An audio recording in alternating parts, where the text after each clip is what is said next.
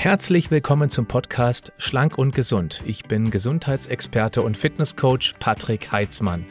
Dieser Podcast ist mir eine Herzensangelegenheit, weil ich dich unterstützen möchte, dass du noch fitter, gesünder und schlanker wirst.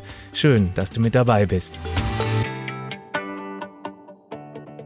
Dr. Thomas Peter ist Facharzt für Allgemeinmedizin und ganzheitliche Medizin mit einer Privatpraxis in Bensheim. Ich durfte ihn schon mal interviewen zu einem ganz spannenden Thema, nämlich bioidentische Hormone. Das kam so gut an und wir haben uns zwischendurch auch immer wieder ausgetauscht, dass wir ganz schnell ein weiteres Spezialthema von Thomas gefunden hatten. Ja, wir sind jetzt mittlerweile beim Du. Ich freue mich, dass wir uns auch immer wieder ausgetauscht haben. Thomas, vielen Dank für deine Zeit. Ja, immer gerne doch, lieber Patrick. Ich freue mich auch mit dem Du. Das mit dem Sie ist dann doch anstrengend auf Dauer aus meiner Sicht. Von daher bietet sich das immer an, das so zu machen und freue mich natürlich auch nochmal hier, hier sein zu dürfen. Ja, insbesondere für dieses Thema. Ich hatte schon viele Interviews auch mit Ärzten oder mit Spezialisten aus anderen Bereichen, aber dieses Thema, das ist wie ein weißer Fleck. Und das ist schwerwiegend, wortwörtlich. Es geht nämlich um Schwermetalle. Vielleicht erstmal grundsätzlich angefangen. Was sind denn eigentlich ganz genau Schwermetalle? Also in Bezug natürlich zur Nahrung, jetzt nicht irgendwie zur Physik. Ja, Schwermetalle muss man einerseits unterscheiden natürlich auf der biochemischen Ebene, dann aber natürlich auch auf der Wirkung, die sie eben auf unseren Körper haben. Also da vermischen sich leider in der Alternativmedizin auch immer so ein bisschen die Begriffe. Ne? Aluminium ist zum Beispiel kein Schwermetall von der biochemischen Struktur oder von der Definition her, aber es wird natürlich trotzdem im Organismus immer wie ein Schwermetall behandelt, beziehungsweise unser Körper leidet darunter, wie zum Beispiel unter einem anderen Schwermetall, wie zum Beispiel der Blei oder Quecksilber. Und das sind natürlich Sachen, die muss man dann einfach ein bisschen biochemisch auch differenzieren. Ich denke trotzdem, dass wir die Gruppe der Schwermetalle eben einfach so zusammenfassen können, dass es entsprechende Substanzen sind, die für unseren Körper besonders schädlich sind. Das ist eben der Unterschied zu anderen Umweltgiften. Das sind ja Umweltgifte im Wesentlichen, die jetzt für den Menschen so nicht vorkommen normalerweise und einfach auch nicht normal sind. Und die unterscheiden sich von anderen Umweltgiften durch eine ganz spezielle Wirkung in unserem Körper, nämlich Schwermetalle blockieren unseren Zellstoffwechsel in unseren sogenannten Mitochondrien. Ich denke mal, deine Follower sind so fit, dass sie schon wissen, was Mitochondrien sind, also in den Energiekraftwerken des Körpers, sodass dann eben die Energiebildung stagniert. Und Schwermetalle haben so ein paar spezielle Eigenschaften, auf die wir heute dann auf jeden Fall nochmal zu sprechen kommen sollten, weil das ist natürlich eine Nummer, die kann unser Körper eben einfach von sich aus nicht unbedingt gut entgiften. Ja, Thomas, nehmen wir einfach mal jetzt genau diese Mini-Kraftwerkchen, vielleicht also für die, die noch nicht ganz abgeholt sind. Die produzieren die Währung unseres Körpers, womit alles bezahlt wird, und zwar jeder einzelne Vorgang, das Adenosintriphosphat, das ATP. Und wenn diese Minikraftwerkchen eben blockiert werden in dieser Produktion von diesem, nennen wir es mal, Euro des Lebens, also für uns sozusagen das Zahlungsmittel, dann macht sich das auf allen möglichen Ebenen bemerkbar. Und das ist vermutlich auch die Schwierigkeit, wenn weniger Energie vorhanden ist, dann kann sich das in allen Bereichen auswirken. Vielleicht mal ein bisschen da genau reingestochen in dieses Thema. Gibt es ganz typische Symptome, wo man sagen kann, das deutet zumindest auf eine Schwermetallbelastung hin? Ja, also ich finde das Wichtigste und wertvollste Leitsymptom, was mir auch als Arzt hilft zu differenzieren, hat er eine Schwermetallbelastung oder nicht. Wir können es natürlich auch entsprechend diagnostizieren, da sollten wir nachher nochmal zu sprechen kommen drauf, auf jeden Fall. Aber es geht ja auch so ein bisschen um eine Anamnese und um eine Symptomschilderung, die eben auch der Patient von sich gibt. Und da kann man schon ganz gut eruieren, ob er eine Schwermetallbelastung hat oder nicht. Und das ist aus meiner Sicht, wenn Beschwerden auf einen bestimmten Reiz ansprechen, also Beispiel, ich habe Nackenschmerzen, jetzt mache ich eine bestimmte entsprechende Therapie, lass mal Akupunktur sagen oder Infusionstherapie, egal. Und dem geht es ein paar Tage besser, aber die Beschwerden kommen immer wieder hartnäckig auf das gleiche Level zurück. Also wenn ihr das Gefühl habt, einfach egal was ich tue, es wirkt immer kurz, und dann geht es aber wieder aufs alte Level. Das ist immer ein typisches Zeichen dafür, dass generell mit meiner Energiebildung was nicht in Ordnung ist. Klar kann es auch an anderen Sachen liegen, aber wenn wir äh, Infusionstherapien geben mit B-Vitaminen, mit Vitamin C, mit Magnesium und so weiter, dann müssen wir schon davon ausgehen, dass wenn wir alles aufsättigen, was der Körper braucht, um Energie zu bilden, dass er das dann eigentlich auch normalerweise in der richtigen Weise tun kann und auch macht. Und bei Schwermetallbelastung ist es eben so, dass diese Sachen nicht richtig wirken können, weil die Energiebildung, also die ATP-Bildung in den Mitochondrien einfach so grundlegend blockiert ist, dass das eben einfach nicht ankommt. Das ist ein Leitsymptom, die Hartnäckigkeit von Symptomen. Das andere ist, ganz oft sehen wir Patienten, die bekommen eine bestimmte Reiztherapie und du weißt eigentlich als Arzt oder Therapeut, dass du das jetzt richtig machst, dass du das richtig behandelst und trotzdem bekommt er entsprechende Nebenwirkungen oder er verträgt irgendwas nicht. Ne? Ganz typisch für eine Schwermetallbelastung sind auch ganz, ganz viele Unverträglichkeiten, ob es jetzt von Therapien ist oder von Nahrungsmitteln oder von Stress, egal. Wir haben immer wieder das Problem, dass wir nicht richtig auf Reize reagieren können. Ne? Wenn du mal guckst, die Definition ist ganz interessant eines Immunsystems, die auf Wikipedia steht. Das finde ich ganz interessant. Dann liest du dir das alles durch und so weiter. Und dann steht ja da gesichert krankmachende Faktoren eines Immunsystems. Und da finden wir inzwischen tatsächlich auf Wikipedia auch das Stichwort Umweltgifte. Ne? Mhm. Also man ist inzwischen, sagt man, nicht nur noch Virus, Bakterium, Pilz, was auch immer macht krank, sondern eben auch alle Arten von Giftstoffen. Das heißt, unser Immunsystem wird durch Schwermetalle und durch alle anderen Arten von Umweltgifte einfach chronisch angestachelt. Ne, unser Körper befindet sich in einem Stressmodus, weil er einfach merkt, hey, ich habe zu wenig Energie. Ich meine, das kennen wir selbst, ja, wenn du viel arbeitest, und du überarbeitest dich völlig und du legst vielleicht abends um 10 Uhr nochmal eine Schicht hin, wo du dir einfach denkst, hm, das müsste jetzt nicht mehr unbedingt sein, dann werden wir auch unruhiger. Wir schlafen schlechter und wir kommen in chronischen Stressmodus rein. Also Energiemangel macht auch Stressreaktionen. Ist einfach ein Überlebensmechanismus des Körpers, dass er sagt, hey, wenn ich zu wenig Energie habe, dann gehe ich auf die Jagd. Mhm. Ich brauche was zu essen. Ne, das ist in unserem, in unserem Körper eben einfach drin. Und so ist es auch mit Schwermetallen. Wenn ich zu wenig Energie habe, komme ich in chronischen Stressmodus rein, sowohl von meiner Cortisolachse, von Nebennieren, von den Neurotransmittern, aber natürlich auch vom Immunsystem. Deswegen können wir auch sagen, wenn ich eine Behandlung bekomme, die eigentlich normalerweise gut vertragen wird und ich reagiere auf alles, das spricht auch immer für, für Schwermetallbelastung. Der Klassiker sind halt die Patienten, die sagen, hey, ich kann nichts mehr essen, egal was ich esse, ich kriege sofort Reaktion. Lass mal Histaminintoleranz als bestes Beispiel dafür nehmen. Ja. Das sind die Leute, die einfach sagen, hey, ich versuche ja schon alles auszulassen, aber irgendwie, sobald ich eine Kleinigkeit zuführe, die ich eigentlich sonst vertrage, passiert immer was. Und dann vertrage ich das nicht mehr und das nicht mehr und das nicht mehr. Das liegt einfach daran, dass der Körper durch Schwermetallbelastung chronisch in einer Art Re Überreaktionsbereitschaft drin ist. Also das erste Leitsymptom, die Hartnäckigkeit der Beschwerden. Das zweite ist, dass immer irgendwas Neues dazukommt und ich reagiere über. Wir können nicht sagen, ich habe eine Schwermetallbelastung, deswegen habe ich immer Kopfschmerzen oder ich habe immer Rückenschmerzen oder ich habe immer Schwindel. Jeder Mensch ist anders und je nachdem, was ich für eine Konstitution habe, aus Sicht der chinesischen Medizin, reagiere ich über andere Strukturen. So kann der eine bei Schwermetallbelastung vielleicht einen Schwindel haben oder so ein Kopfdizziness, ne? Brain Fog als, Stich, als Stichwort, das kennen ja viele, dieses Wort. Dafür kann der andere vielleicht auch einfach ein immer wiederkehrendes Magengeschwür entwickeln. Es ist völlig unterschiedlich, je nachdem, wo ich die Schwermetalle deponiert habe und je nachdem, was ich für ein Typ bin. Aber gemeinsam ist dem Ganzen die Hartnäckigkeit der Beschwerden und das Schwanken und die Überreaktion des Körpers. Wir hören von Schwermetall noch gar nicht so lange. Hm, Absolut. Ich beschäftige mich auch schon seit 30 Jahren mit diesem Thema und es kam ja erst vor wenigen Jahren immer mehr auf. Jetzt vermute ich mal, Schwermetalle sind aber schon immer irgendwo und irgendwie da. Warum ist jetzt da ein höherer Augenmerk drauf? Beziehungsweise was hat sich in unserer Umwelt mit der Umweltbelastung verändert, dass es jetzt eben auch tatsächlich offensichtlich immer schlimmer wird? Also was das Thema Schwermetalle angeht, so bin ich gar nicht der Meinung, dass sich in der Umwelt jetzt extrem viel verändert hat. Also wir haben natürlich jetzt seit etwa 20 bis 30 Jahren die Kontrastmittel von MRT, die mit, mit dazugekommen sind. Das ist klar. Also das Gadolinium, das ist vermehrt mit dazugekommen.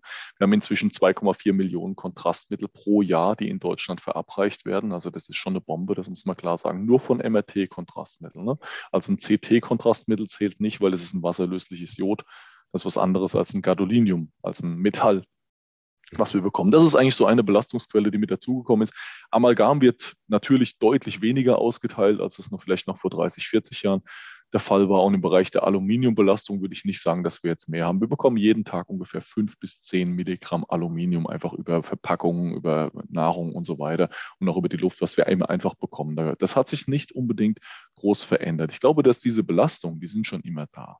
Das ist jetzt nicht das Thema. In Impfungen zum Beispiel ist es tendenziell besser geworden. Wir hatten vor 2004 oft so Durchstichflaschen, wo Konservierungsstoff mit drin ist, nämlich Thiomersal, also Quecksilber. Das haben wir jetzt deutlich weniger inzwischen. Jetzt ist ein bisschen Aluminiumsulfat in Impfungen mit drin, aber insgesamt deutlich weniger, was da an Schwermetall drin ist, als das früher vielleicht der Fall war. Es gibt es noch in Entwicklungsländern, wo man eben diese Einzelampullen nicht hinbringen kann. Deswegen nimmt man dort noch die Durchstichflaschen. Aber so prinzipiell ist man da schon ein bisschen bewusster auf jeden Fall geworden. Das kann ich ganz klar sagen. Ich würde sogar sagen, dass die Belastung insgesamt insgesamt bis aufs Kontrastmittel eher tendenziell ein bisschen abgenommen hat. Aber sie ist natürlich trotzdem nicht null. Warum sich das verändert hat, warum das in den Fokus gekommen ist, ist ganz einfach, weil wir einfach viel mehr Menschen haben und viel mehr Therapeuten haben, die das testen. Das ist halt der Unterschied zu früher. Ne? Es gibt viel mehr Ärzte, Heilpraktiker und so weiter und auch inzwischen spezialisierte Kliniken, auf Umweltmedizin spezialisierte Kliniken, die eben ganz bewusst Provokationstests mit Chelat durchführen, die vielleicht vermehrt Haarmineralanalysen durchführen, auch Urintests, spontan Urintests einfach vermehrt durchführen. Und da ist es ja immer so, so ist es halt in der Alternativmedizin, da brennt dann so ein Lauffeuer aus, habe ich immer so das Gefühl, wenn der erste Mal anfängt und merkt, hey, mit Schwermetallausleitung kannst du echt nochmal einen Durchbruch erreichen bei den Beschwerden, dann übernehmen das natürlich alle. Und es gibt viele, viele Gesellschaften, die das auch pushen Menschen. Wir haben viele Apotheken in Deutschland, die auch auf der naturheilkundlichen Schiene, auf der alternativmedizinischen Schiene inzwischen entsprechende Präparate auch herstellen. Das ist auch ein wesentlicher Grund, warum es mehr geworden ist. Wir haben so drei große Apotheken, kann man sagen, in Deutschland, die sich eben auf Chelatinfusionen, Chelate, kurz zur Erklärung, das sind Stoffe, die die Schwermetalle ausleiten, ne? also aus dem Körper rausbringen, die sich darauf spezialisiert haben, solche Präparate herzustellen. Und dadurch wird es natürlich auch ein bisschen gepusht, weil die Apotheken wollen natürlich auch das Zeug unter, unter Mann bringen, das ist irgendwie klar. Und die machen dann auch entsprechende Fortbildungen. Es gibt inzwischen sehr große Gesellschaften, die Infusionsfortbildungen auch machen zu dem Thema. Und ich glaube, da ist einfach so ein, so ein Zweig nochmal zusätzlich entstanden, den man einfach früher so nicht auf dem Schirm hatte. Das heißt, man hat jetzt eigentlich nicht mehr, aber man weiß mehr. Und das ist halt der Unterschied. Deswegen kommt es dir und vielleicht vielen anderen auch einfach so vor, als wäre es jetzt mehr, aber es wird nur häufiger diagnostiziert. Ja, man misst eben auch jetzt, was man früher nicht gemacht hat. Man kann jetzt Dinge messen, auch immer mehr ins Detail hinein, dass man eben auch mit der Lupe wirklich mal drauf scheint. Mir fällt da sofort der Spruch ein, der in dem Fall vermutlich eher nicht passt. Wer viel misst, misst, misst. Genau. Ich denke mal, hier ist es aber gerade andersrum, weil ich früher gab es sicherlich viele Beschwerden, die symptommäßig behandelt worden sind, aber eben nicht ursächlich. Und interessant finde ich jetzt auch die Aussage, dass die Schwermetallbelastung eher zurückgeht, statt zugenommen hat.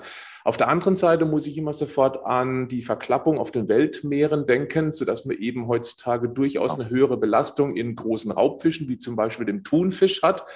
Gibt es da irgendwie etwas Belastbares, ob das tatsächlich so ist? Weil ein Thunfisch, den ich esse, was ich früher gerne getan habe, dem sieht man nicht an, ob der jetzt eben viel Quecksilber kumuliert hat.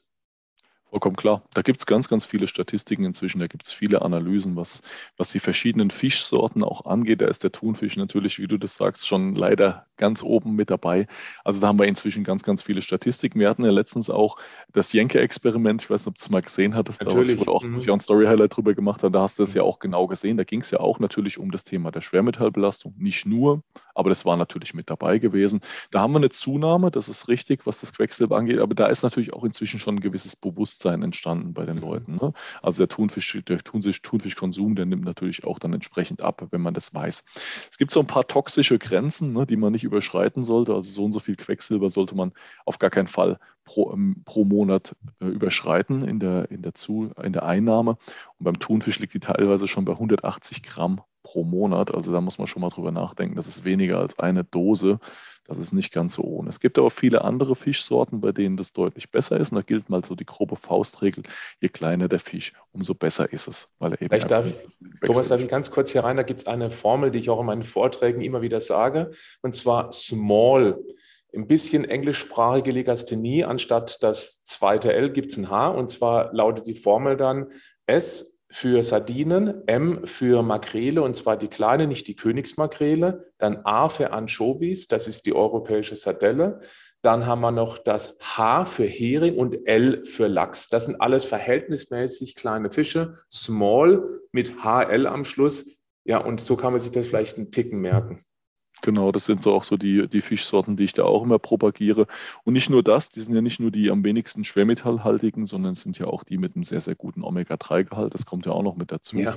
Und da gilt natürlich schon, dass der Fisch eigentlich für den Mensch in die Ernährung mit reingehört, zumindest aus meiner Sicht. Also ich sehe das ganz klar so, weil du kannst mal vegane Gruppen untersuchen, du kannst mal einen Omega-3-Index messen, wie viel die denn so besitzen und da wirst du relativ wenig finden. Also ich kriege das tatsächlich hin, bei mir das auch so handzuhaben. Wir haben hier einen äh, sehr, sehr schönen Markt im Bensheim, was du genannt hast, da kriegst du äh, diese, diese kleinen Sardellen und Sardinen, die kriegst du wunderbar abgepackt und da hole ich mir einmal in der Woche wirklich so ein großes Pack und damit man da auch sein Omega-3 ein bisschen auffüllen kann. Damit geht es immer ganz gut, aber es kommt natürlich auch bei mir mal vor, dass irgendwo mal Thunfisch mit dran ist oder auch ein anderer Fisch, dass es dann eben tendenziell auch davon zu viel wird. Und deswegen ist es eben einfach sehr wichtig, extrem wichtig, dass wir was für die Bindung von Schwermetallen tun, bevor genau. sie in den Körper reinkommen. Mhm. Solange im Darm das alles noch drin ist, ist es alles noch okay. Aber Schwermetalle sind Speichergifte, das ist das große Problem. Die bleiben jahrzehntelang im Körper drin und wenn die erstmal reinkommen in die Zellen, gerade in unser Gehirn, dann kriegen wir die, die nicht mehr einfach so locker raus, weil unser Körper besitzt wenige Systeme, um Schwermetalle überhaupt auszuscheiden. Sprechen wir genau über die zwei Punkte. Erstens, was kann ich tun, damit es im Darm schon letztendlich dann gebunden wird, wieder ausgeschieden wird. Und Schritt Nummer zwei, wenn es dann in der Zelle drin ist, es gibt wenige Möglichkeiten, aber wenig heißt nicht keine. Das heißt, es gibt Absolut. ja eben dann irgendwelche Sachen und da reden wir jetzt mal drüber. Fangen wir an mit dem Absolut. Darm. Fangen wir vielleicht noch mal ein bisschen weiter vorher an. Was kann denn unser Organismus überhaupt generell dagegen tun? Also wie ist er denn ausgelegt überhaupt, um mit Schwermetallen umzugehen? Und da kommen wir jetzt eben wieder zu den individuellen Entgiftungsgenetiken. Jeder Mensch ist anders. Dementsprechend hat jeder Mensch auch anders seine Entgiftungsenzyme.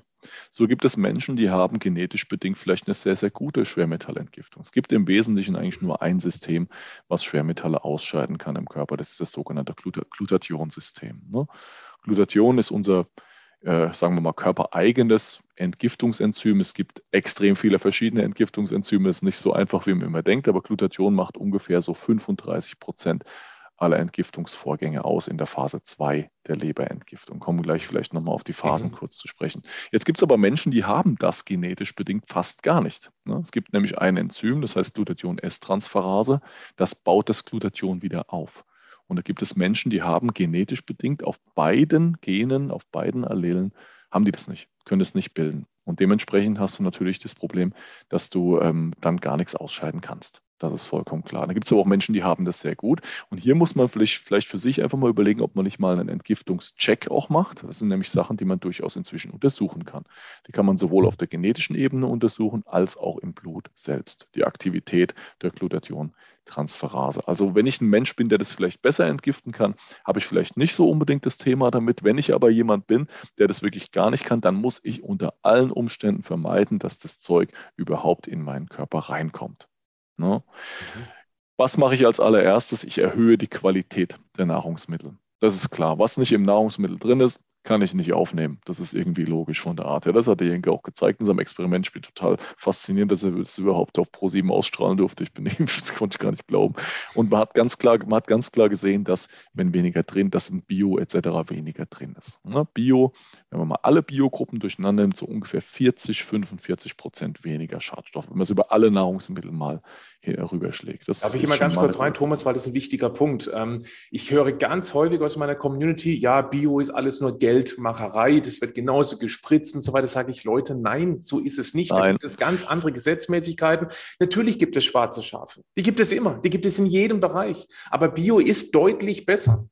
Absolut. Nee, wir haben ja auch schöne Studien zu dem Thema, einerseits vom Bundesamt für Verbraucherschutz, andererseits aber auch von Greenpeace 2014. Das sind sehr, sehr schöne Studien. Ist jetzt 2014, muss man halt immer gucken, dass man vielleicht nochmal was Neues macht an ja. Studien, ist klar. Aber wir haben bei der Greenpeace-Studie ganz klar gesehen und die haben nicht unterschieden nach der Bio-Gruppe, also welche Art von Bio. Es gibt ja Demeter, Bioland, Naturland, EG Bio. Das muss man natürlich schon mal ein bisschen differenzieren. Demeter ist die höchste Qualitätsstufe, die, die höchste Qualitätsstufe ist eigener Garten, aber Demeter ist äh, sehr, sehr gut von der Qualitätsstufe, gerade was Eier und so weiter angeht. Das ist wunderbar. Und wenn man die jetzt alle nimmt, haben wir eine ganz klare Datenlage, dass die Schadstoffbelastung ungefähr 40 bis 45 Prozent geringer ist. Besonders groß ist der Unterschied beim Obst. Und gerade bei Südfrüchten, Zitrusfrüchten, Weintrauben, das sind Sachen, da muss ich extrem aufpassen. Da habe ich einen deutlichen Unterschied, was Bio angeht. Beim Gemüse ist der Unterschied nicht so groß. Ne? Deswegen sage ich auch immer, wenn man Gemüse drauf achtet, dann geht es einfach um die Menge, dass ich die Mikros reinbekomme, dass ich genug Gemüse esse. Ne? Mhm. Ja. Mikronährstoffe, dass ich die ausreichend bekomme, genau mal aufhören mit den Abkürzungen zu sprechen. Wir verstehen sie ja. Das ist so der Standard. Auch. Das ist so der Standard. Ja, und deswegen, da müssen wir auf jeden Fall darauf achten, dass wir da gucken, dass wir weniger insgesamt reinbekommen, indem wir eine gute Qualität bevorzugen. Jetzt haben wir hier aber auch im Bio nicht völlige Schadstofffreiheit. Das ist irgendwie klar. Und wir gehen ja auch mal essen. Ja? Und essen wir mal auswärts Beispiel. Und da können wir uns nie darauf verlassen, dass die Qualität wirklich hundertprozentig einfach stimmt. Ich meine, so ein Restaurant muss auch schon gucken, dass es auf Preis und auf EK und VK achtet. Das ist mal irgendwie klar. Und die wollen natürlich auch entsprechend gucken, dass sie günstigst einkaufen. Deswegen sollten wir gucken, dass wir uns dann entsprechende Sachen mitnehmen mhm. beziehungsweise zuführen. Und hier gibt es jetzt halt verschiedene Bindemittel, je nachdem, was ich binden möchte. Ne? Jedes Bindemittel bindet was anderes. Das sind Sachen, da habe ich jetzt insgesamt drei Jahre Recherche reingesteckt in diese mhm. Nummer, weil es extrem aufwendig ist, rauszufinden, welches Bindemittel macht was. Beispiel Zeolit schreiben die Firmen drauf, ne, würde Schwermetalle binden. Weil die brauchen ja einen Slogan. Die Bindung von Schwermetallen ist unter 5%. Kannst du vergessen. Fast nichts. Aber Zeolit bindet dafür zum Beispiel sehr gut Ammoniak und Histamin, also diese ganzen Gärungsgifte, die im Bauch entstehen. Wer also das Gefühl hat, oh, wenn ich nicht gut esse und kriege ich einen Gärungsprozess, das belastet ja auch die Leber. Das sind sogenannte endogene Gifte. Die kommen von innen, die entstehen in unserem Körper, in unserem Darm. Und das kann ich dann zum Beispiel mit Zeolit binden. Wenn ich aber das Thema Schwermetalle habe, habe ich da relativ wenig Bindung beim Zeolit. Da gibt es andere Mittel, die besser sind. Aus meiner Sicht, bestes Bindungsmittel, auch gerade für Quecksilber, ist Chitosan, also aus Krebsschalen gewonnener Extrakt. Ne? Wurde früher als, als Fettbinder verkauft. ist im Endeffekt auch ein Gallensäurebinder, das ist richtig, mhm. aber das möchten wir ja auch. Guck mal, du musst mal überlegen, die Galle, was hat die denn eigentlich für eine Funktion? Jetzt stell dir mal den Steinzeitmensch vor, ja, wie er durch die Gegend läuft und sich die ganze Zeit nur von dem ernährt, was er irgendwo findet, aber er geht ja auch ab und zu mal jagen, logischerweise. So, und wenn er jagen geht, dann glaub mir, der macht das Fett vom Tier nicht ab, der hat es logischerweise mitgegessen. Das ist irgendwie klar. Ich mal ganz kurz hier das, äh, das Ding noch aus. Das äh, ist jetzt auf. So. Ähm, das hat er logischerweise alles mitgegessen, das ist irgendwie klar. Und jetzt kam ja eine erhöhte Menge an Fett an. Sofort. Ja, und dann muss er natürlich die, die Galle irgendwie sparen, weil er kann so viel Galle kann er ja dann gar nicht produzieren. Deswegen werden 80 Prozent der Gallensäuren im Darm wieder aufgenommen.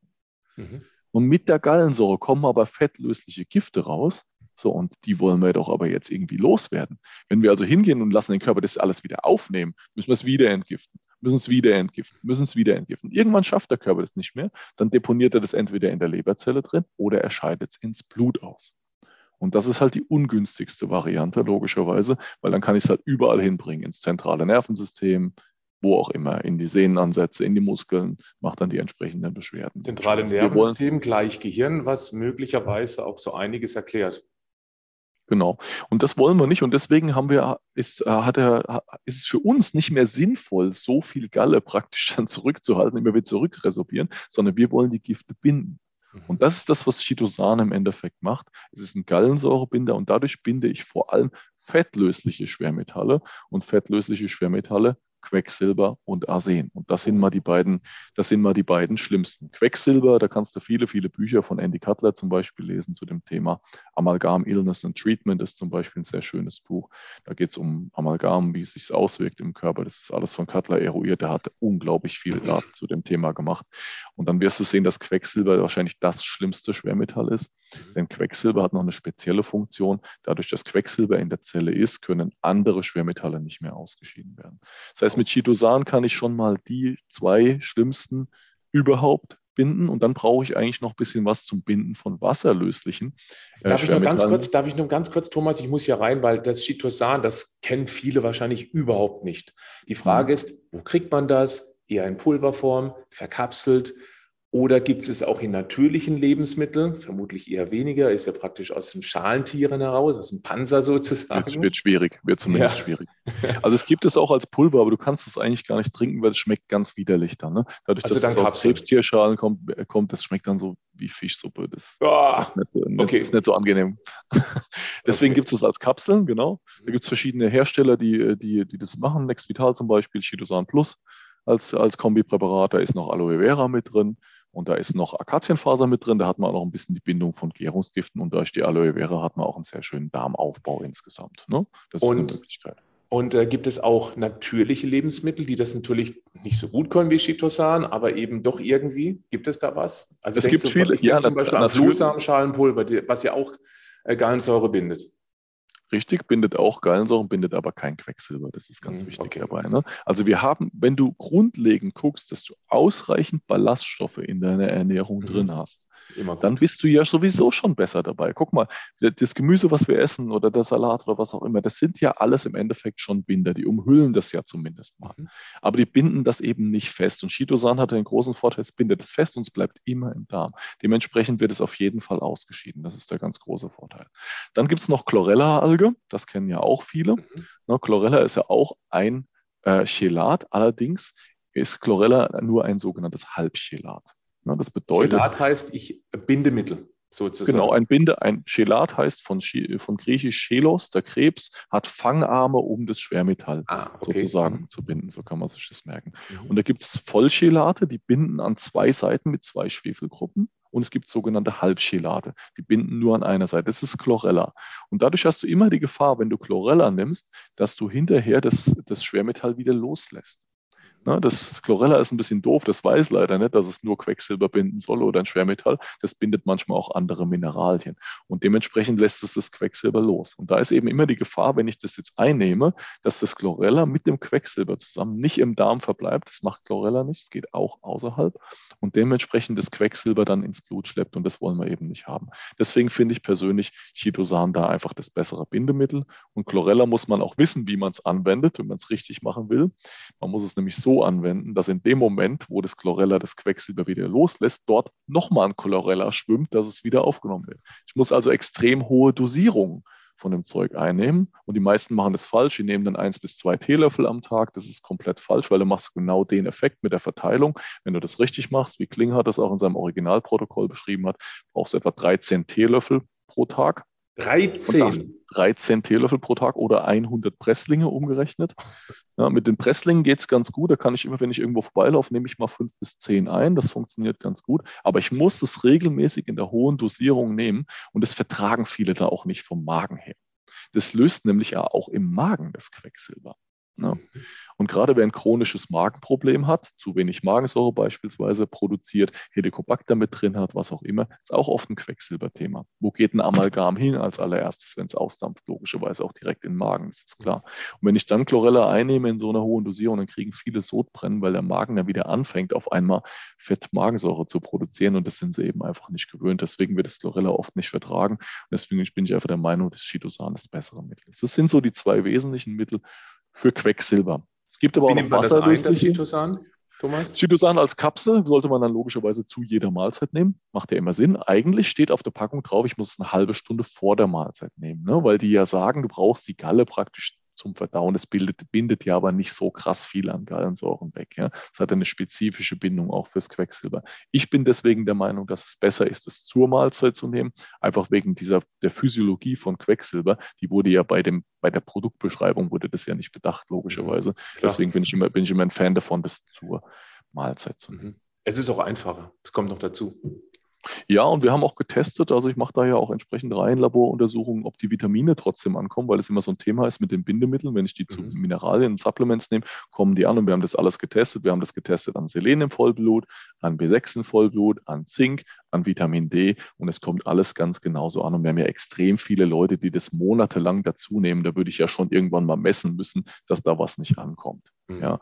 Und das habe ich nie gehabt in der ganzen Zeit. Also ich sehe kein Problem mit den Bindemitteln zu den entsprechenden Supplements. Vielleicht noch einen Schritt davor. Ähm, jetzt fragt man sich, okay, bin ich überhaupt Quecksilber belastet? Das heißt, wie kann man sowas denn rausfinden, bevor ich jetzt mir eben dann regelmäßig Chitosan reinpfeife? Äh, die Standard-Schulmedizin-Diagnostik, das Einzige, was anerkannt ist, ist der sogenannte Basalurin.